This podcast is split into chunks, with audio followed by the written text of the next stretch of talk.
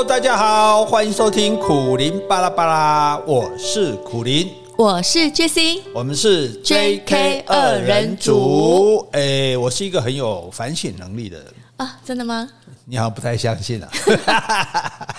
哎，我有反省我们的节目啊，真的吗？虽然说我一天到晚在夸口哦，那是为了要建立自信，可是我也有反省我们的节目。好，我觉得这一阵子我们的 Podcast 有点太公益了。怎么说？太严肃了，有吗？就教大家笑脸，要不要让他怕扁啦？那伴侣要怎么相处啦？我觉得给大家有一点压力。嗯，是。所以，哎，所以我们还是轻松一下。哦，我们来唱歌。你不要吓人，吓跑了，吓跑了。回来，回来，回来，不是唱歌，不是唱歌。哦，这个好了，这个今天这个精彩，说故事。哦，这个好，我也喜欢听故事。是吧？大家都喜欢听故事。哎，这个故事非常的传奇，非常的有趣。哎，而且你会得到很大的收获。哦，所以我们要讲了这个人呢，而且要掉马下来。不过现在应该搞不好大家听的根本不知道是谁。谁？杜月笙。我是听过了，但是年轻人不晓得有没有听过。对，杜月笙，月亮的月，笙就是竹字头一个生，生活的生，生活的生，这是这是一种乐器嘛，对不对？啊，杜月笙哈，大家现在马上 Google 找他的图片出来，看他的样子就好了。好，其他的不要看，那内容哈，哎，叫缓呢。我我讲精彩哦，你听下得饿。哎，这个我们就是我们就是那个带读书客哦，哎，就是说书人。对对对对对，说书。哎，我们算是带书人，也不是说书，因为我们不是自己说的。像我现在讲的这个内容，主要是我从这个中国的视频逻辑思维啊，罗胖子那里听来的哈。但是他讲的当然很多了，但是我就取其有趣的部分来跟大家分享哦。那杜月笙这个人有什么好讲的？我讲一下啊，你等下也厉害。第一个，他是中国第一个教父。哦，是啊。Do you know what is 教父？教父啊，就是黑帮老大吧？也不是啦，教父其实原来是 Godfather。譬如说，我的小孩要受洗，我知道，对不对？我一想啊，就是对我的小孩要受洗，啊，我请你当他的的教父，这样，所以被请当教。问老外哈，男人在意的第一个有没有被请当伴郎？嗯，哎，你结婚没有请我？年轻的时候没有，对对，然后再来，你生小孩有没有请我当教父？嗯，是老的时候 没有没有，老的时候你有没有来参加我的告别式？好，那这个教父，当然教父这个电影啊，大家如果有机会去找回来看，教父一集、二集、三集，第二集很好看，它是唯一续集比正集好看的电影。哦，那时候那马龙白兰度嘛，你还记得有一幕吗？就是马龙白兰度很肥嘛，然后脸上肉都垂下来，然后坐在那边，然后呢，那些乡亲父老就一个一个排队来见他，是。每一个来跟他讲有什么问题啊？我儿子找不到工作啊，我帮你处理啊。那个我们邻居的跟我在争土地啊，我帮你处理啊。我欠了好多钱，就是怎么都还不清，人家逼债很紧，好，我帮你处理。哎，真的是教父。对，哎，我我老婆偷人，我帮你处理。哦，所以就是，所以他为什么他变成大家的 father 这样子？就是我们最大的 father 当然天上的神父嘛，对。那底下来讲的话，这个这个就这个变成众人之父了。哦，就人间事他对对，就是在所以为什么？所以大家不要小看这个意大利的黑手党。事实上，黑手党他为什么从意大利发源到了美国，影响力也那么大？就不是他只是在做坏事而已，他很照顾自己人，照顾自己的这个同胞这样子，所以大家是很爱戴他的。哎，你讲他劫富济贫也没错啦，因为他做的坏事都是抢、赌嘛、毒嘛，都是那些有钱人的钱拿来，然后来帮助这些自己人。对啊，所以你刚刚一开始讲教父，我真的是想到这一部片，所以我讲。大家可以找来看这经典电影。那 Netflix 好像有有有哈。那中国第一个教父这还不够啊，第二点，蒋介石的好朋友。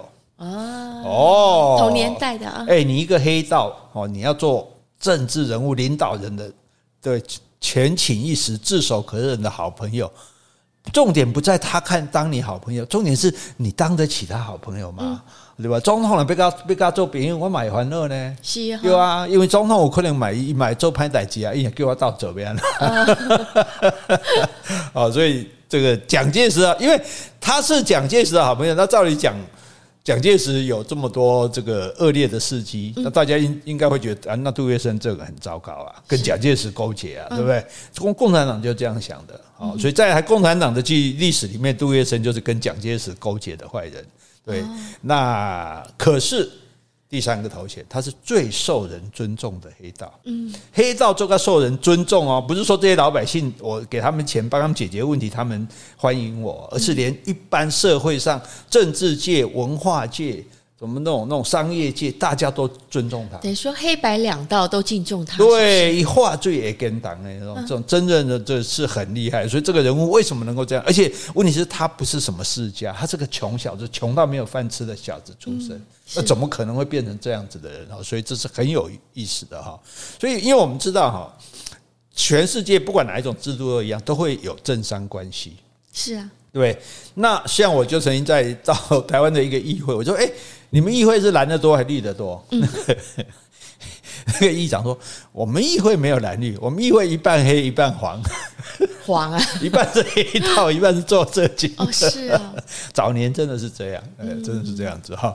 那所以为什么有这种政商关系？就是说，因为我有很多利益嘛。是。那我的利益，我鱼肉乡民啊，或者是说我做这个非法行业，那没有人对我有办法，就是那个有权利的人对我有办法嘛。”检察官、警察啊，对不对？地方首长对我有办法嘛？那所以呢，权力可以保障我的利益，所以我来供养这个利益。哎，对不对？我来送钱给他，警察就不会来临检，临检前会先打个电话告诉我，对不对？我来送钱给他，哎，我的电动玩具店就可以拿到合法的执照。这是不叫官商勾结吗？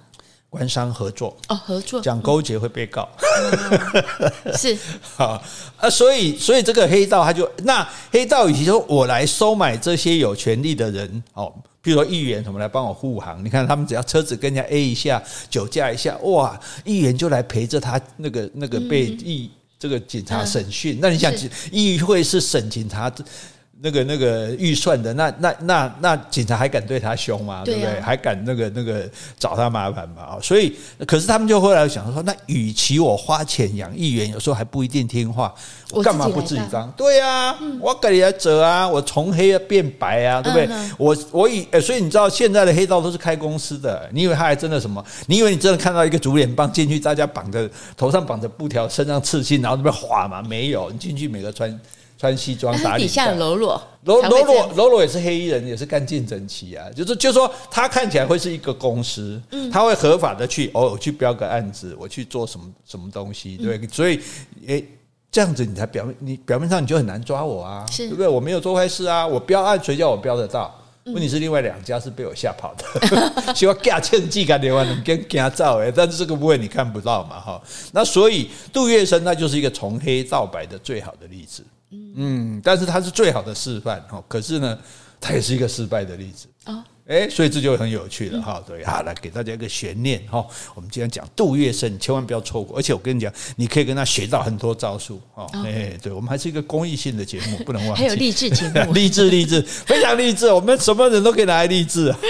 好，我们先回去。好，先回 Podcast 留言。好，这也是我们听众 Dory，他说啊。上次他有说他最喜欢听奶奶那时候讲台语，但他那时候没有学习啊，对对对，所以他喜欢我们的喜欢我们的台语课。那可能我上次有说错了，因为他有说他不要香肠，我是讲国语，对不对？哦，我是讲华语，哎，我是讲华语。他说台语不要香肠，还是不会说，可是别爱灌，别爱灌灌墙。有人讲烟墙，有人讲灌墙。哦，哎，但是你也不要讲，你工作旁等。没有人讲旁等香肠吗？如果你不懂台语，你就直接。以致命啊，旁等啊，哦、香蕉都旁叫啊。我奶奶以前都会自己灌香肠，灌 N 层啊，我们就说 N 层、欸。我阿妈也是啊，真的哈、哦。我阿姨，因为我她她六个小孩嘛，然后过年的时候，哦，每个人都帮每个人灌，每个人都还有拿钱给她哦。呃、可是我阿妈就说奇怪，啊我做现场做半波那拢无趁钱。算不算材料用上好？是呀，哦，阿妈做的烟肠美也是很好吃。对啊，对，阿哥阿妈做导记嘛，就会这样。哦，我阿妈也像做导剂，我阿妈像爸爸长。好，我们两个白头宫女，不要再话当年了，回答回答人家问题啦。好，谢谢你，Dory。他说他还是听了忍不住笑了，没爱灌墙啊，哈，不爱灌墙啊。嘿，阿姨是嗯，强梦姐哈，Dory，你不爱灌墙啊？你是不爱啥？哎呀，就就奇怪了，应该讲我不爱假灌墙啊。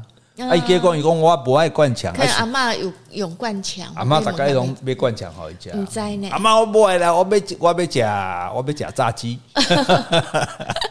好，好，再来回信。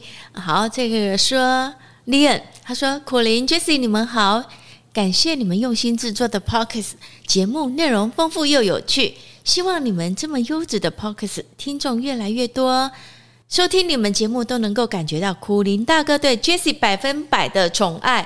Jessie 好幸福哦！好，这边我们先停下来，谢谢你哦，Leon。呃，我先我先说一下哈，那个。”不要站着说话不腰疼，光是希望我们听众越来越多，听众越来越多，你也要有责任，要去抓老鼠了。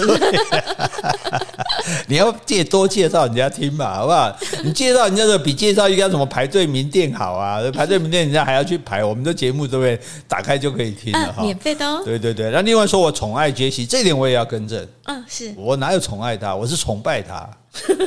崇拜我的女神啊！你是我的猫奴，我是我是你的猫奴啊！这这个语音语害死人！什么非常律师什么，居然说我你就当做我是我我是你的猫奴，对不对？对你都不用为我做什么，但是我就是爱你这样子。可是我觉得。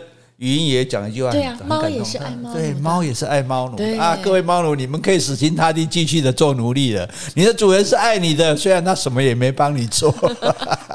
好 好，来 我继续哦。他说：“这也是我很喜欢听你们节目的原因，也让我好羡慕。但有感而发，我男朋友因为我的小小一句话就会发脾气，搞得关系很紧张。苦林老师是中文系，能帮我解释一下已售出？”跟已出售有何不同吗？我上次说这个就惹他生气，他觉得我常常不读书、乱说话、不分是非，有这么严重吗？啊，他说我中文不太好，我只觉得这两个词就是一样的啊，没什么不同。他常常因为这么小的事就会不开心，我也不知道怎么办，不好意思跟你们讲这些。希望苦林巴拉巴拉听众越来越多，谢谢你们练。来，请问一下，已售出跟已出售有什么不一样呢？这个我实在这样说，在不合我谦虚的本性了哈。但是实在是没有问题，难得倒我啦。嗯，我跟你讲最简单的讲法，已出售就是已经拿出来卖。嗯，已售出就是已经卖出去了。哦，已经有人买了。哎，就 very easy，对不对？嗯，出售就是我拿出来要卖嘛，出售对不对？售。到售而已，售出就是我拿出来我卖，然后卖出去了，嗯，对，所以是不一样。已售出就是有拿到钱了，对对对，准备要拿钱，对对对，所以 已出售是我提出来呗，已售出是我一个没掉，是一个是一个是出售哈，所以这是有所不同的哈。那但是我是觉得，如果你男朋友在听我，顺便奉劝你一下，就说每个人各有所长，譬如有人对数字很专精，有人程式很厉害，对不对？那有人文字他比较敏感，那如果我我们这个东西比较懂，我们不是每个人都像我们一样哦。就是你有时候会觉得说，哎，譬如说那电脑很强跟你讲话，你根本听不懂，你说你些功上，对不对？那同样的，你人家如果对这个东西不熟悉，那么他可能就不是那么的擅长。那我们比较擅长的人，我们如果去指责人家，其实显出我们的骄傲。是对我像我来讲，跟朋友有时候一起，哎，比如我们讲，哎，有人说，哎，靡靡之音，就有人说，哎，靡靡之音是什么意思啊？对，老实讲，你也不见得知道啊。对，但是我们就跟好好跟他说，这是为什么，对不对？那让他也懂，对不对？然后他就他一般这样好处就是说，哎，他懂了。然后另外他觉得，哇，你很厉害。嗯，所以我觉得作为女朋友，你就不要这样子去用纠正的，你好好的教他嘛，好好的跟他说嘛，然后。真正很细节的地方，就这个也不会做出造成什么生活影响的，就不要太计较，讲错就讲错了，对，哦，没有什么关系啊，对。像那天我又又忘了关后阳台的灯，我我们家杰宇就直接说：“哎，你没有关灯火，快点快，快点再关灯火，灯火灯火阑珊处啊，对啊，灯火吗？对啊，所以你说那我那如果本人说关灯就关灯。”对不对？关什么灯火？对不对？哪有火啊？是啊，对，废话，冗字，那那就我就喜欢讲对对，就没意思。所以，所以我是觉得，我的建议是这样。那如果是我们女生哦，你就塞奶嘛，对，不一样哦，真的哦。嗯，可是我不问朋友，他们也说分不出来。你真的比较厉害，那你跟我讲好不好？嗯，哎啊，对啊，哦，搞不好我还行？男朋友搞不好还没有我讲的这么清楚。没有了，没有了。我我的意思就是说，人哈，我们人对什么都应该要认真。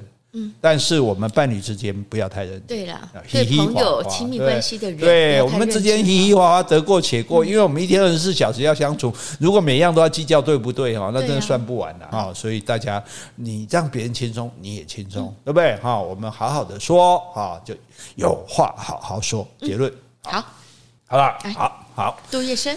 杜月笙来了。杜月笙呢是个穷小子，穷到什么地步呢？他是在上海浦东出生的。嗯，浦东是什么地方呢？黄浦江对面，那个黄浦滩对面那个东方明珠塔，嗯，那个很繁华的地方。可是那个地方以前是穷到不得了。哦，以前那是一块荒地，非常的荒凉，在那里。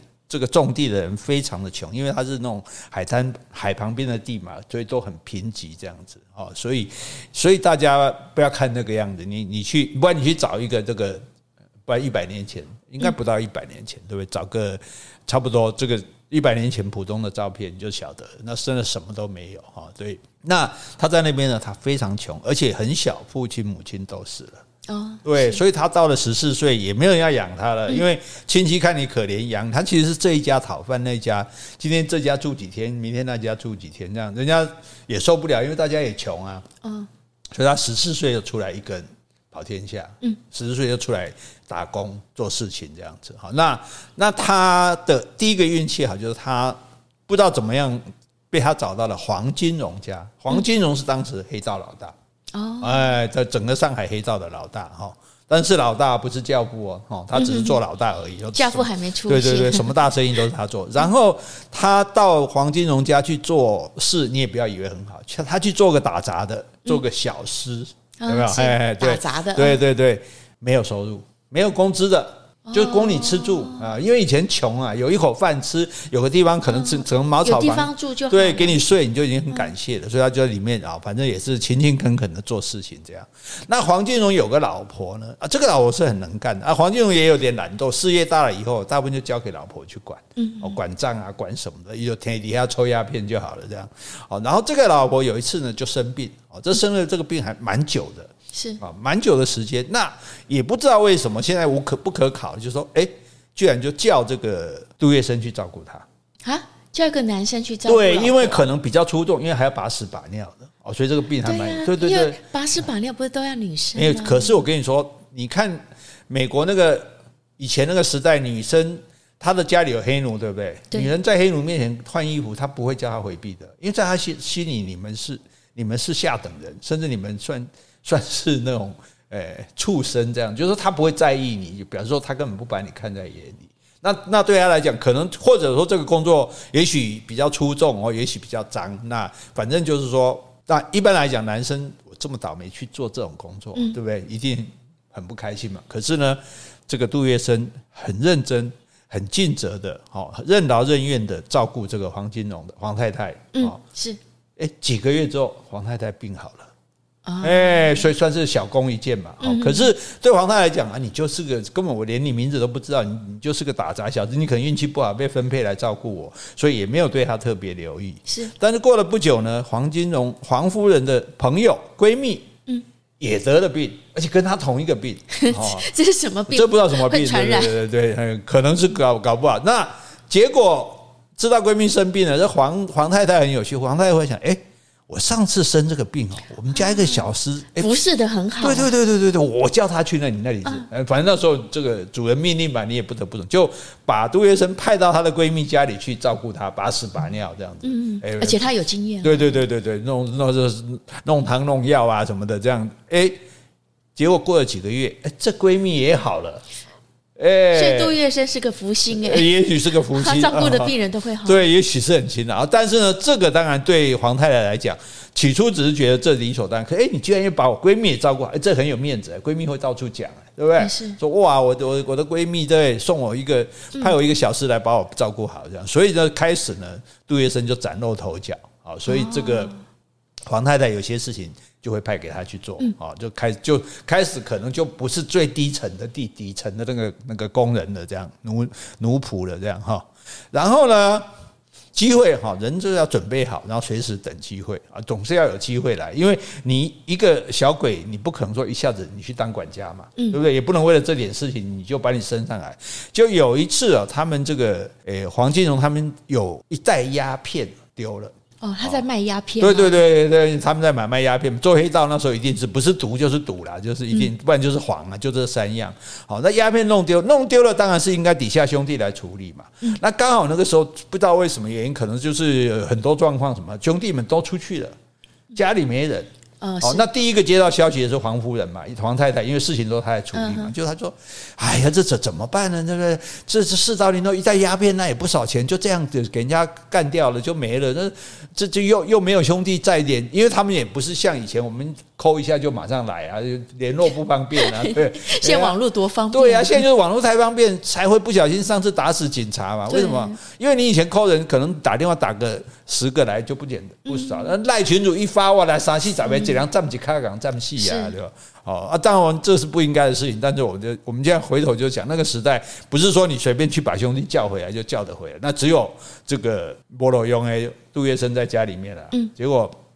黄太太正在愁的时候，杜医生说：“那要不然太太，你看我去处理一下怎么样？”嗯，那他那时候还很年轻呢，是对啊，连小鬼也没经验啊，你也没有在外面跟人家动刀动枪过。他说：“你行吗？”杜医生就说：“那太太，您给我一把枪。”哦，一把枪，对对对对，那那种都是那时候叫做盒子炮嘛，对不对？嗯，这种那种下面还绑一个红布的那种，我没看过，对，没看过哈，大家有机会看一下啊。然后带着枪他就出去了，出去了他就在那个他们是在上海租界嘛，嗯，他就在租界里面晃来晃去，晃来晃去，哎，看到一辆黄包车，就人力车，用人拉的那种车子哈，用人拉的，大家可能看有点像三轮车，是不是？没有三轮，只只有两轮，然后前面那个人是用拉的，用跑的。你看那个色戒里面应该有。梁朝伟演那个色，汤唯演那个色戒，那个大概就是那个样子。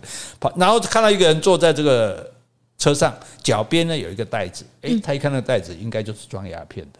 哦，诶，对，应该装鸦片的袋子有特别。对对对，他可能有特别的包装这样。结果这时候他就过去了，走过去之后把车挡下来，然后他就把枪扬了亮了一下。嗯，诶，你也不能拿着枪对人家，给他看一下，收起来。啊，然后说跟先跟车夫讲。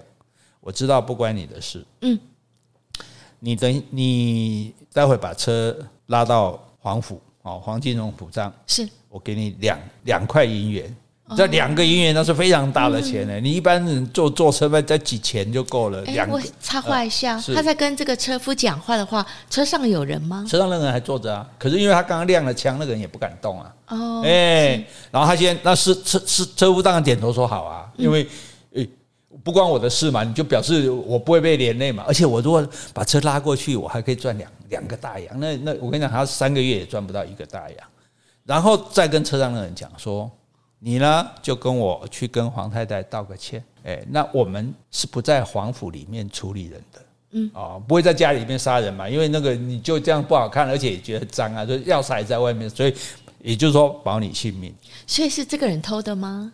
就就当然这个人偷的才会在他身上啊，对，所以那这个人一听呢，一来呢，车夫已经被人家制住了，你没有交通工具了，你现在走不掉啊，你不能用跑的，带着那么大袋的鸦片，对不对？那二来人家有枪啊，对，那打你一枪怎么办？那你还不是送命嘛？那三来说保你不死，你去道歉，是这个人就点点头。这个车夫就拉着车屁颠屁颠的把车拉到黄府，把鸦片交出来。是，然后那个人就跪地求饶。然后罪犯也来了。对对，跪地求饶。然后他说：“啊，那你以后自己想，那个放你一条生路啊，以后不许。”嘿，处理好了。哎，这非常厉害。你仔细想，今天换的是我们，我们有办法这样吗？我们通常拿过去枪对他。鸦片给我交出来，对不对？然后他可能反抗，啪开枪，两个都打死，哎，这样会闹很大，哎。对啊，所以他不费一兵一卒啊，就把那个罪犯车夫，哎，对对，所以这就是厉害的地方。因为你如果像我刚刚讲那样干的话，警察马上来啊，鸦片搞不好还被收走啊。所以你不能把事闹大，但是不把事闹大，人家干嘛听你的？他毕竟他也犯了弥天大罪，这种一般来说抓回去都要一定要枪毙砍头的。结果哎，先给你枪看一下，表示说。我有武力哦，你不要跟我硬干哦，对不对？第二个，收买车夫，没你的事，这一句最重要。因为如果车夫说：“哎，哦，你以为我是他自己人，你把我也干掉。”哎，没有我的事好，哎，还有两块大洋，哇，那当然好，我拉车哪里不拉了，对不对？那这个时候最后再来，好，跟这个当事者讲，这个你偷钱偷鸦片讲。去道个歉，我保你不死。嗯，对他来讲，就这下死定了嘛。对、啊，你一枪打死我了，你现在保我不死，那我我当然不反抗啊，对不对？嗯、我赶快去啊，对不对？哎，所以。为什么大家知道这么详细？因为杜月笙一辈子都在讲这件事，他觉得他这是他做的 光荣，太光荣。一个人，你看今天换了大家，你自己想，你都没办法想到处理到这么的周到，这样，所以这个人思虑是非常周密的，而且也很幸运呢。他去街上就看到这一包鸦片，对对对对，他去找，对他去找到了这样子。所以他也聪明，他就想说，你那样的鸦片，你不可能用手搬嘛，对，所以你可能叫黄包车，所以他就专门去找黄包车。所以这个人真的是智勇双全的哈。好，那这个时候他就开始受重用了。是，啊，既然老板娘对不对重用他，那这么这么能干对不对？所以开始老板娘就会派他一些任务了啊。那接下来呢，这个黄金荣，嗯，黄金荣呢就有一点不对啊，他呢去捧一个戏子。啊，你知道那时候他们会去捧戏子，就说：“哎，那个唱戏的哦，他就专门去捧他的戏，就赏钱，就带着大把钞票，或者是银元就带着，然后说好，唱得好，赏这样子。那有些是本来就很红的，比如说什么梅兰芳什么这种，孟小冬，人家去捧，那他现在去捧这个其实是没什么名气的，但是长得漂亮，他就硬捧他，看对眼，对对对，那你捧他没关系，你把他。”娶做小老婆也没关系，在当时这是 OK 的，但是他竟然搞到要跟老板娘离婚，要跟黄太太离婚，是这个在当时也是大忌耶。所以说大老婆有大老婆的地位，人家是正室，对不对？所以你要在外面怎么搞，甚至你娶妾回家都不都可以，但是你要把大老婆。会离掉，这个是讲不过去的。对，连徐志摩都被骂了，何况是你这种还是传统人物的？所以黄金荣就真的居然就跟他老婆说：“我要离婚，我就是要娶这个这个唱戏的。”哦，那他老婆火大，钱都在我这边，对不对？钱都老娘在管，你妈，你你给对不起，我讲脏话哦，这比较传神。你妈，你想出去乱搞，没事，你去吧。嗯，是啊，半点钱都不留给你，全全部拐走。对，所以等于把这整个大权全部旁落，就全部被他老婆变成他老婆掌权了。那 黄金荣反正也个没出息的人，他也反正还生活是没有问题了，还有大房子，还有一些这个固定的收入吧，对不对？他就啊每天抽鸦片，然后哎看戏，他也不管了。哦，因为他本来就不是一个爱管，你看很早就丢给他，就这我如果当了这种老大，我应该会跟他一样，对，到时候都是你，但是我不会离婚的，我没那么傻。没有我离，你去跟戏子在一起吧。那时候也不行，那时候如果谁说离谁谁就错，这样在那个时代的。好，那既然皇太太拿到大权了，是不是这个杜月笙就更受到重用了？啊，是啊。那在这里，相对于黄金荣，杜月笙就很了不起。杜月笙呢，他。有看上一个唱戏的叫孟小冬，当时也是四大名旦。对，但是孟小冬是谁的太太呢？谁呀？梅兰芳。梅兰芳是男的哦，但是他只是扮花旦、扮女角而已。那孟小冬是真的女的，所以梅兰芳是跟孟小冬结婚的。那这个杜月笙非常喜欢孟小冬，一直去捧场他，但是始终没有表白，也没有说想去横刀夺爱。是。他一直等，一直等，等到梅兰芳。后来自己跟孟小冬离婚了，他才去娶跟孟小冬在一起，对，这就不一样嘛，这格局就不一样了，对不对？当然，以你杜月笙的势力，你搞不好你也可以想办法破坏梅兰芳，或者你要硬抢孟小冬。老实说，这在那个时代绝对是抢得过来的，但是他不做这种事情，所以你看他跟黄金荣一比，高下立判。哦，所以孟小冬也喜欢他吗？哦，喜欢他，而且他跟孟小冬在一起之后，他们终身不育。他他没有在跟任何别人乱搞，他们两个感情非常要好，甚至最后一起逃难到香港，他们也都一起在一起。嗯，对，出生入死，相相对对这样。好，所以这个孟小冬是他最后一任老婆了。对，哦有哦，之前那些老婆对了，但是他最后真正喜欢的人，而且他对孟小冬是真情的，因为他们一直都跟在一起这样。嗯，所以前面那种就是说啊，娶个妻娶个妾那种，其实。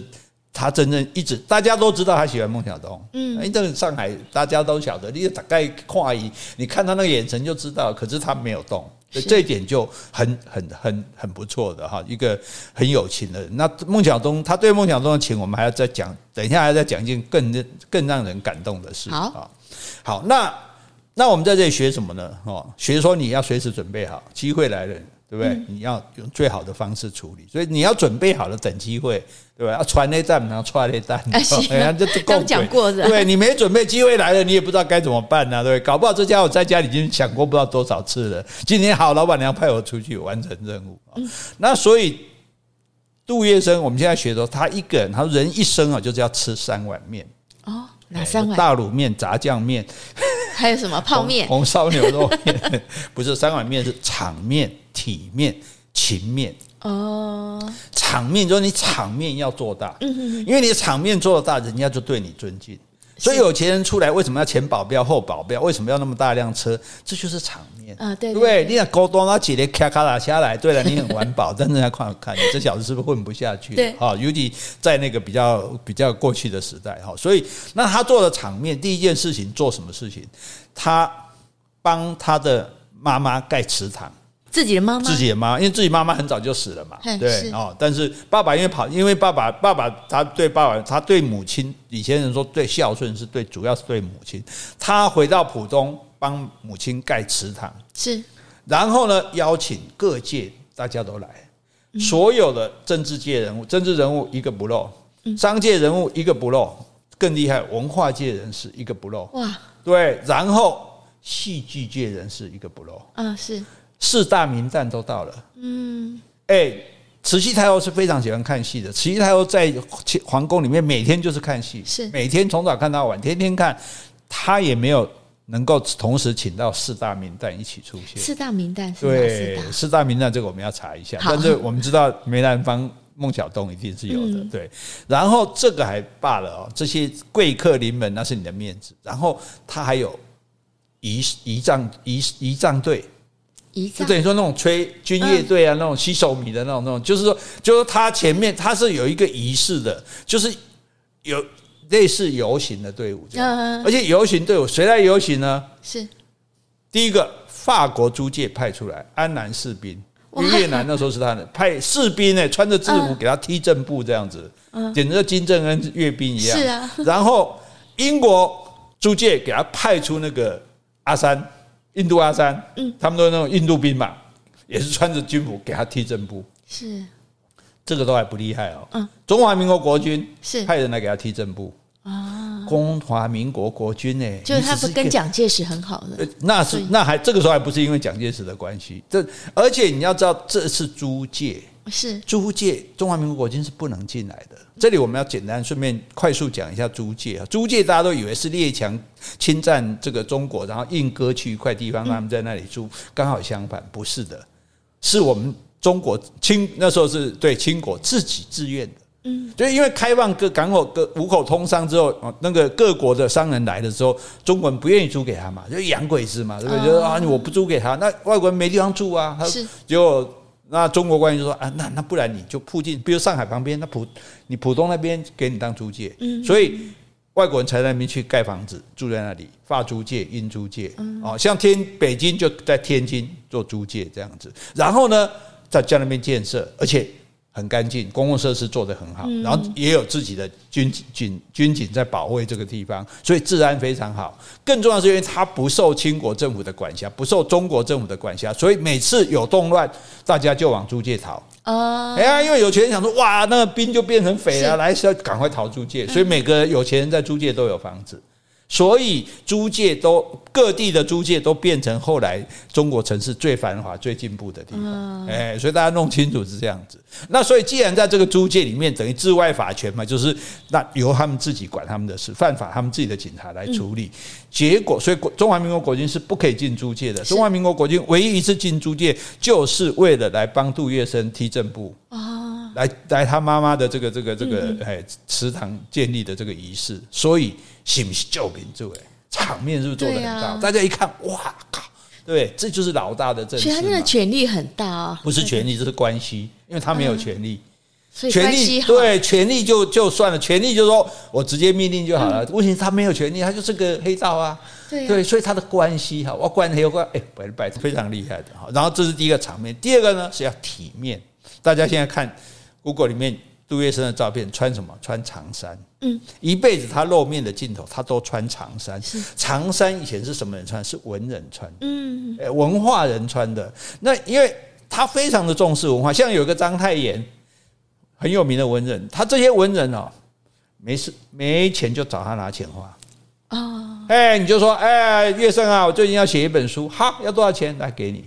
他从来不问你书写出来，他重视文人，对对对，他非常重视文人，非常的礼遇这些文人，这样，所以他自己也希望人家把他当一个文化人，虽然他是不识字的。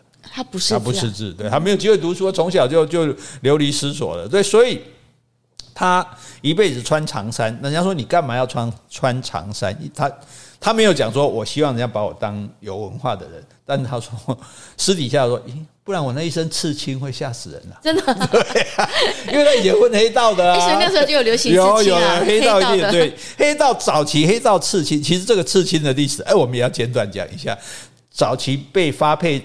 边疆充军的，像林冲什么，脸上会被刺字。嗯，对，脸上刺字就代代表说你是坏人。就算你以后洗心革面，你一辈子都是坏人。那个印记还在。对对，所以那后来发展黑道说，我们现在要做坏人，对不对？对。哎，我们现在结个帮派，青帮。哎，我怎么知道你会忠不忠啊？来刺青，人家以后一看到刺青就知道你拍狼，你把你等下给喝狼，对不对？等于说一个身份的认同，对不对？所以那当然现在大家刺好玩，那是另外一回事啊。所以他。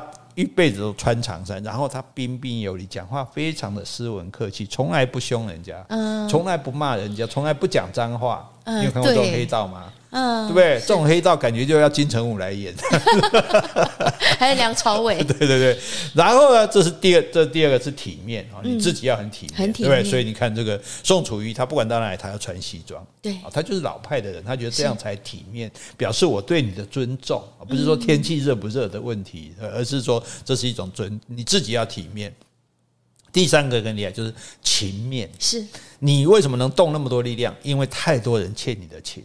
对，那这个情面，就他可以情面到什么地步？当然，人家来拜托，有求必应啊。他而且他也不会跟你计较，说你拿了我的钱有没有替我办事。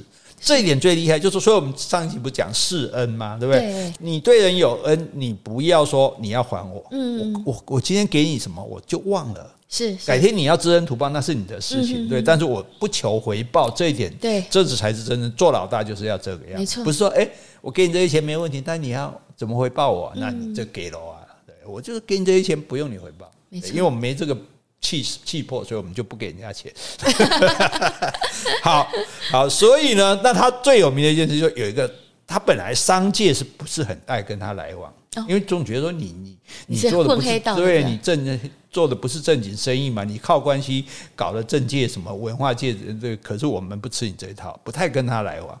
但有一个商业大亨哈，就是他呢。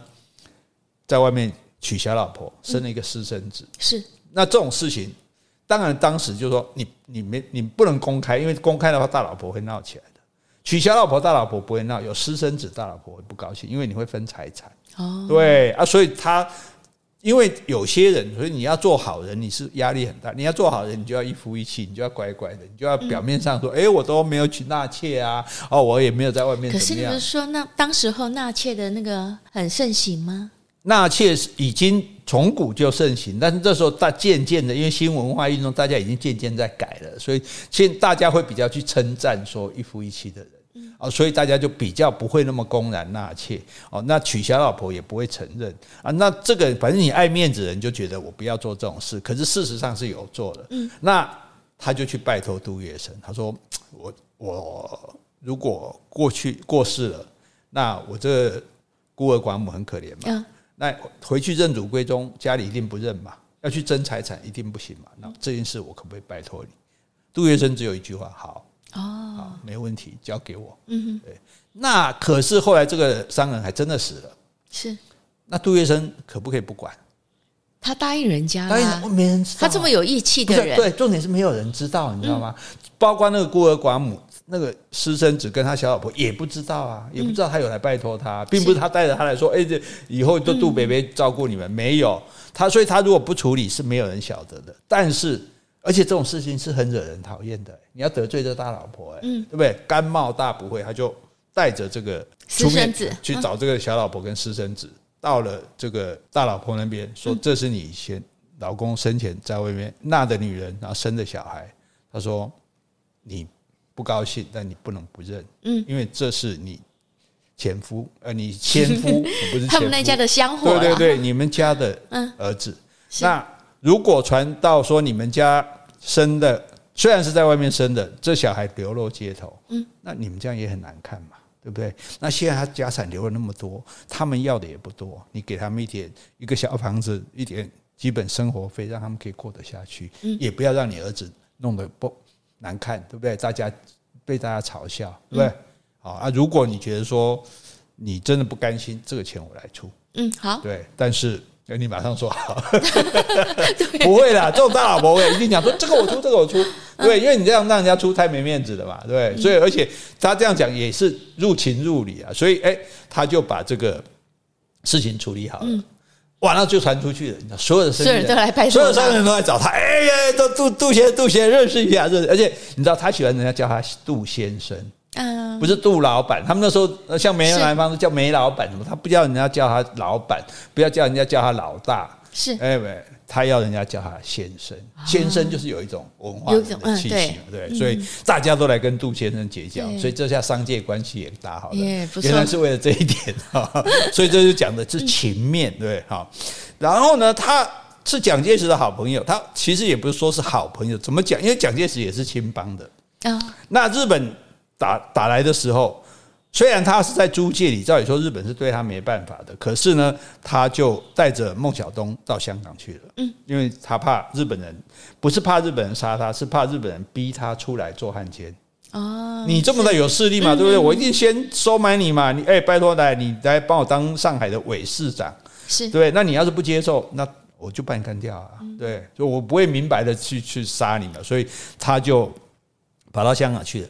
那蒋介石已经退到重庆去了。可是蒋介石对汪精卫这整个伪政府当时非常生气的，就说：“哎，你们居然代表中华民国去 去去接受日本，因为日本就扶植另外一个中华民国政权，所以那时候有两个中华民国，一个汪精卫一个，对，汪精卫那一个，然后蒋介石那一个。哦，所以这个时候在日本占领区担任官员的，那当然都是汉奸嘛。是蒋介石杀杀他，情报员去杀，杀汪精卫。”杀所有这些汉奸，汪精卫很难杀到，杀底下人，所以我们看色戒有没有？有色戒就是在杀汉奸嘛，对。那蒋介石那时候就是军统局，那类似这个 CIA 这种单位，那戴笠有没有？有斗笠的笠，戴笠治什么？雨农，嗯，雨天的农夫戴斗笠嘛，所以叫戴笠。哎，所以三芝那边不是有雨农国小吗？雨农路嘛，就是为了纪念他的这样。好，那这个戴笠呢，他当然问题是你在占领区，你要去杀人没那么容易啊。你派个情报员进去，容易败露身份啊。主要靠谁去杀？杜月笙的人手。哦，杜月笙虽然在香港，我人马都还在，兄弟们还在上上海，还在租界继续做生意啊，事业要维持啊，对不对？但是呢。哎，杀个人，这不这这很简单吗？何况现在杀汉奸，哇，那更有道理了，更理直气壮啊，名正言顺啊，杀为国除害，对，终于能为国家做点事了，对，所以兄弟们这个全力以赴，无往不利，我，杀掉好多汉奸，那那会他们会怕的，很多人就不敢靠到日本那边去了。那当然，问题是，既然是帮蒋介石杀汉奸，那有时候。他也搞不清楚是谁，反正蒋介石拜托我，我就去杀嘛。是啊，有结果呢，也杀了几个共产党的人。哦，哎，因为共产党也在崛起嘛。那蒋介石杀共产党人，杀比杀日本人杀的多得多啊。哎，所以所以呢，他也杀过共产党人，所以共产党很恨杜杜月笙是这样的。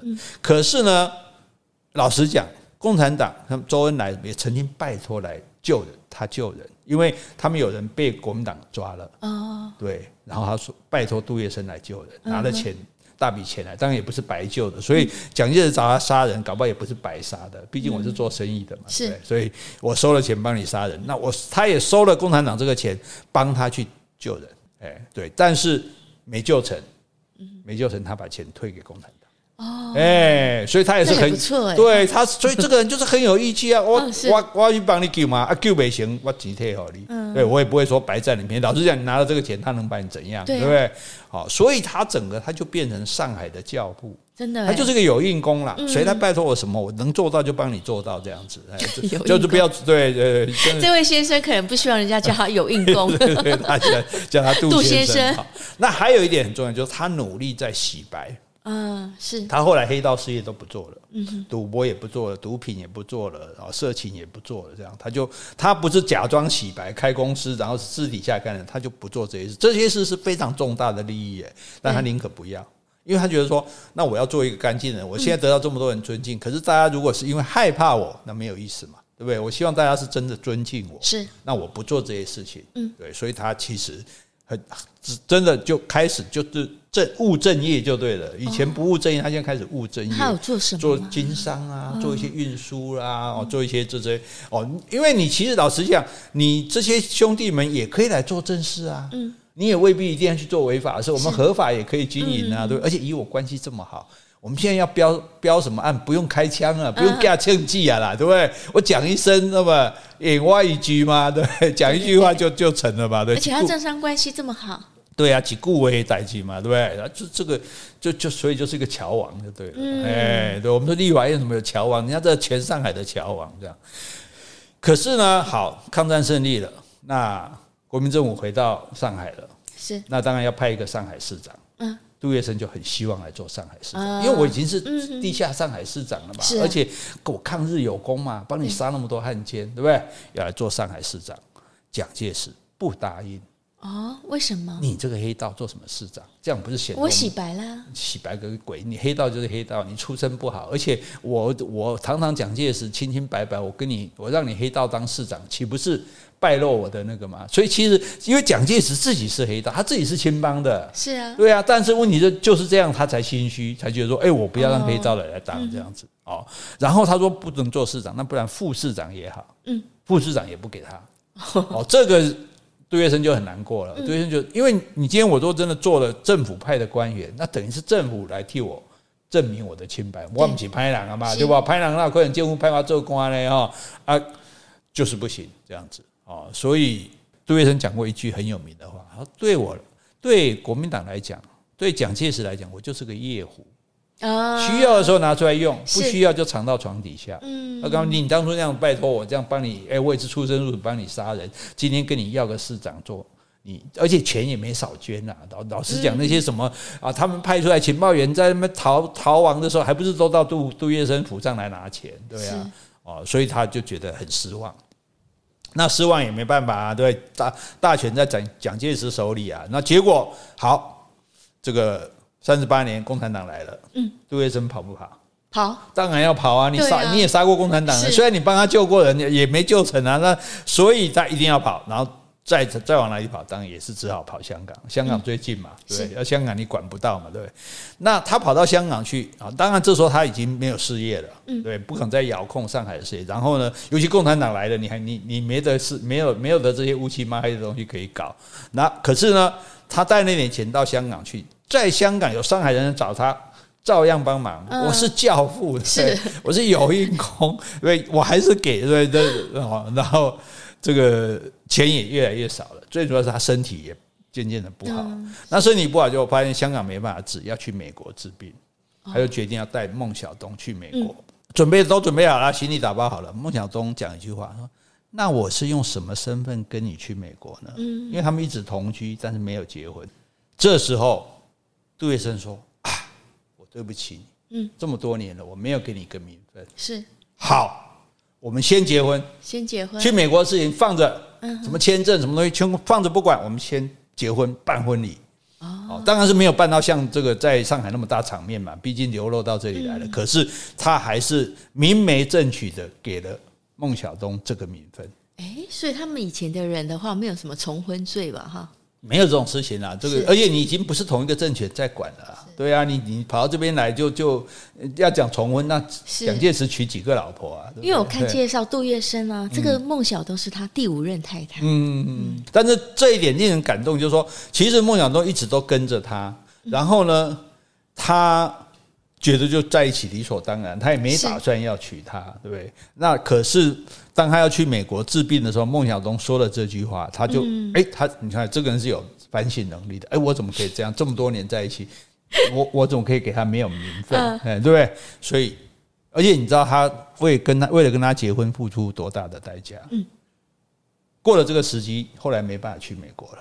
为什么？因为那时候，因为你逃难到香港人，那时候很多人要去美国，所以美国的签证是很严的，嗯，不是说随便就让你进去。那他已经在办签证，已经等于说快办到手了。但是因为他结婚是，因为结婚不是像我们现在说啊，两个人去公证那么简单。像他这种结婚，一定是要场面要很大嘛，要要筹备婚礼啊，要办。结果等他这个东西婚礼办好，这可能延宕了一两个月，再去办签证的时候，签证已经下不来了。啊，可能是额满了，或者是说政策改变了，那他就没有能去成美国，嗯，啊，所以也就没有办法得到美国医生的医治，啊，所以他就病死在香港。所以他病死很年轻呢，我看介绍他六二六三。对啊，对啊，对啊，对，所以你看这个人是不是有情有义？嗯，对不对？不管哪一方面来讲，都是一个有情有义的人。那这样的人算是坏人吗？嗯，我觉得做过一些坏事，对啊，做过一些坏事了，对不对？所以，所以你看。我们讲英雄不怕出身低，是啊，可是一日黑道终身黑道，对不对？所以你还是没办法，即使你摆脱过去，就毕竟你做过一些坏事，这样子哈。所以我们顺便要劝大家，咦，拍了我们堂讲，这一个人他，我们刚刚讲，你看有些很多地方是值得学习的啊，不管他的这个呃男女感情上面啊，对人处事上面啊，哈，是真是对。虽然说他很厉害，很有手段哈，那我们就把这些有厉害的。地方学起来，嗯，对，我们也来学做个桥王哦。你要是有本事做个桥王，我觉得你也你也会在你的领域非常成功的。就不简单的，要对对对，就是你要你要能够建立起非常好的人际关系，也不是说你他也不是从来就很有钱，只是说他就是够义气。是你，你拜托我帮忙，我一定尽力，跟我们一样嘛。我们一定尽力，我们有诚意没能力，那他是有能力。没错。怎么样？今天听这个故事有什么感想？嗯，对呀、啊，我觉得蛮好听的。嗯、所以这个杜月笙真的是很特别的人。嗯、我觉得从他你说一开始在黄金荣可以服侍这个太太，服侍到说他信任他，嗯、然后最重要就是说他那时候帮他讨回那个鸦片。嗯，哎，就是。胆识过人呐、啊！对对对，有胆识哈，然后有见识，嗯、而且他哦，你觉得他对孟小冬是不是也是很，嗯，对不对？我一直他没有强取，对我一直等等到你那个，而且到最后，我甚至为了说好，因为你有这句话，这句话其实也就是大概有一点点幽怨吧，就是说啊，因为你要去美国，你要登记啊，你是什么身份呢、啊？是就是他只是可能随口一问，那我是用什么身份跟你去美国？他就觉得说啊，我应该。给你一个婚礼，给你一个名分，嗯、所以我觉得这，所以这个人义是不用讲了，其实他也很有情啊。没错，哦、可是孟小冬如果没有先讲的话，他难道都没有想到吗？孟小冬跟他这么久，我觉得那个时代就大男人主义，他觉得说我们就已经在一起同甘共苦了，他他，所以当然人一定有他的不足嘛，对。可是我觉得他。如果一般人就说啊，那我们就到我们先到美国去再说，对不对？可是他不是，他觉得说到美国也没人认识我们，在香港还有一些朋友，对，我就帮你办这个婚礼。所以我是我是整个这样感觉说，以一个人来讲，不是说他的本事长袖善舞啊，什么八面玲珑啊，我是反反而是觉得他这种就是很有道义的这种精神。我我答应你，我就一定尽力帮你做好这样子，然后。哦，我觉得这个人际关系，因为人际关系是我最弱的一部分嘛，所以我看到这种人际关系很强的人，心生向往，非常的羡慕。嗯，呃，但是这个机，这种时机也一去不回了。今天你做个黑道，你想要什么变成这个教父，变成什么也不可能的，因为我们今天是有民主制度的，或是有上轨道的嘛，哈，对啊，所以，可是我觉得，哎，为什么我们要？读历史，我们都要读书。为什么？对不对？故事，这故事都很有趣啊。我们认识啊，原来世界上有这种人啊，太好玩了哈。那希望今天哎，让大家有没有比较轻松呢？嗯，有啊，有听故事很好玩啊，比较开心哈。是，好，因为呃，没有没有，下下一集我们也很轻松，下一集讲另外一个人的故事也也蛮有趣的，哈哈哈哈哈。那希望你喜欢今天的节目，我们就说到这里为止。好，今天我们如果有讲错的地方，请你多多指正。如果我们讲的不够的，也欢迎你来补充。另外，有什么问题或是有什么话想对我们说的，那就请你在 Apple Podcast 留言，或是寄信到我们的信箱。最重要的是，多帮我们找一些人来听哦。谢谢，拜拜，拜拜。